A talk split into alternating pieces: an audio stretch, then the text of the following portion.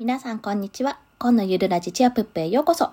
このラジオは家族と過ごす時間や家族それぞれのプライベートタイム、いわゆる家族時間を大切にするをテーマに子育て情報、働き方情報とたまに小話をお届けします。はい。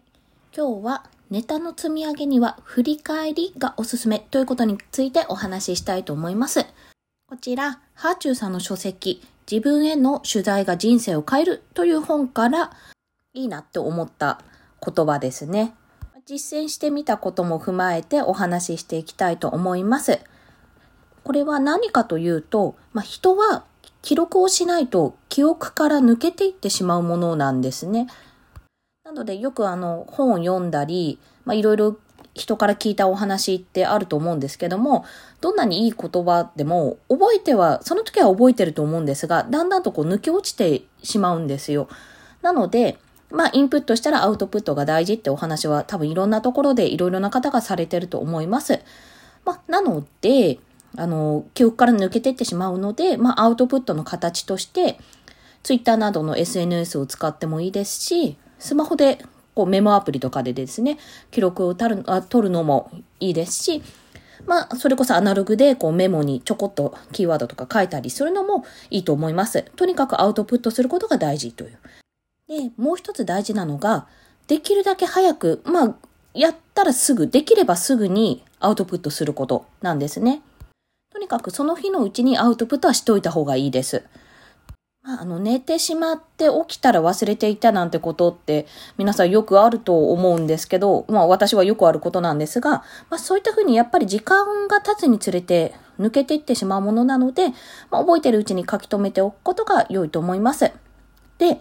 もう一個大事なのが、それを見返すことで、生きているうちにネタが溜まる習慣が身につくということなんですね。あ例えば、私がちょっと始めたので、それをちらっと申し上げると、例えばですね、えっ、ー、と、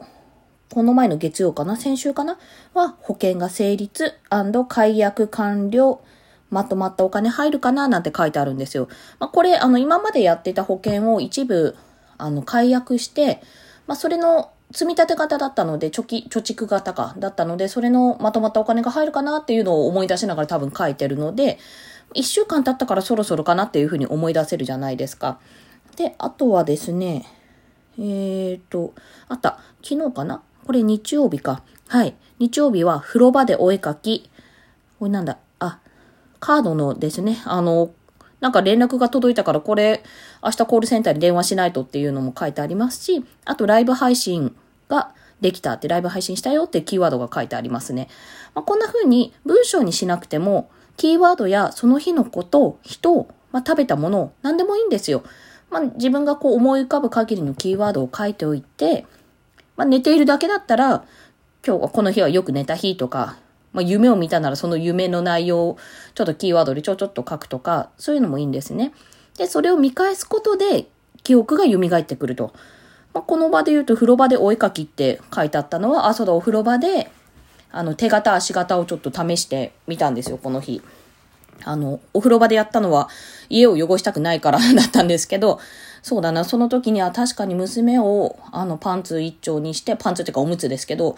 あの、にして、汚れてもいいようにして、で、ぺったんしたら楽しんでたなとか、あとその後一緒にお風呂掃除できたのよかったなとか、そういったことが思い出されるわけですね。で、キーワードから、要はその日あったことが、こう引き出される、エピソードとして思い出されるので、まあ、こういうことを続けていくと、あの、何があったかわかるし、あ、ちょっとこのこと話してみようかな、今度と。こんなことあったから、こんなこと話そうってことが、まあ私の場合ですけど、できるようになると。特に発信とかですね、ツイッターだったり、ブログだったり、あと音声配信とか、そういった発信をしている方は、やっぱりこうネタが切れてくるってことはわかんない。私だけなのかもしれないんですが、ないのかもしれないんですけど、もしこうなんかちょっと次何話そうとか、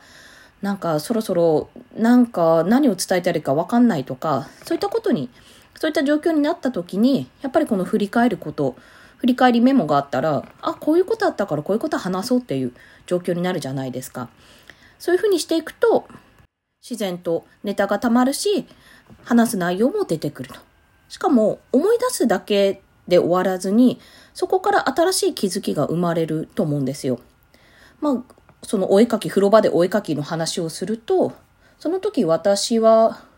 パジャマ着てたのかな？まあ汚れてもいいやって思って、普通に服を着ながらやっていたんですけど、結果的にシャワーかかって濡れたり、絵の具めっちゃついて汚れたりとかして、しかも取れないし水性なのにとか、結構後悔した記憶があるので、あ、じゃあやっぱり自分も、